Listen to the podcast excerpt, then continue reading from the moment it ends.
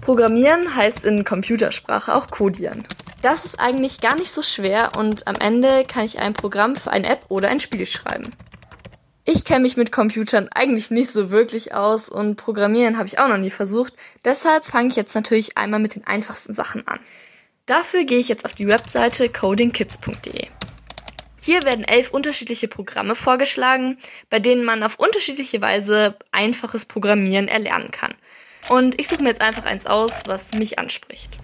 Das erste Programm, was ich jetzt sehe, ist zum Beispiel mit einer Katze. Die kann dann unterschiedliche Sachen ausführen, wie zum Beispiel ein paar Schritte laufen, irgendwas sagen und man kann sie auch optisch verändern.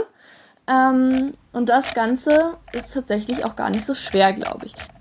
Wenn ich auf die Seite gehe, dann sehe ich rechts die Katze. Links sehe ich jetzt unterschiedliche Kategorien, wie zum Beispiel Bewegung, Aussehen und Klang.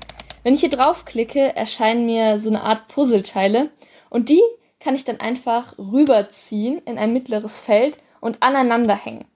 Ich würde sagen, das probiere ich einfach mal aus. Auf den Puzzleteilen stehen unterschiedliche Befehle drauf und sie sind praktisch so länglich und balkenförmig. Als Befehle gibt es dann zum Beispiel sowas wie mach einen Schritt, dreh dich oder sage miau.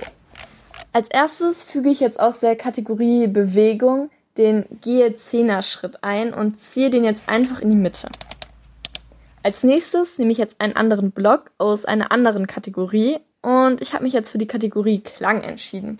Da nehme ich jetzt den Balken Spiele Klang Miau und hänge ihn einfach unten an den anderen dran.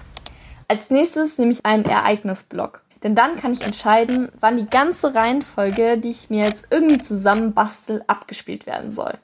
Den ziehe ich jetzt einfach über den ersten Balken, den ich gesetzt habe und wenn ich jetzt hier draufklicke, dann macht die Katze rechts das, was ich mir vorher überlegt habe. Also, die Katze hat jetzt auf jeden Fall was gemacht.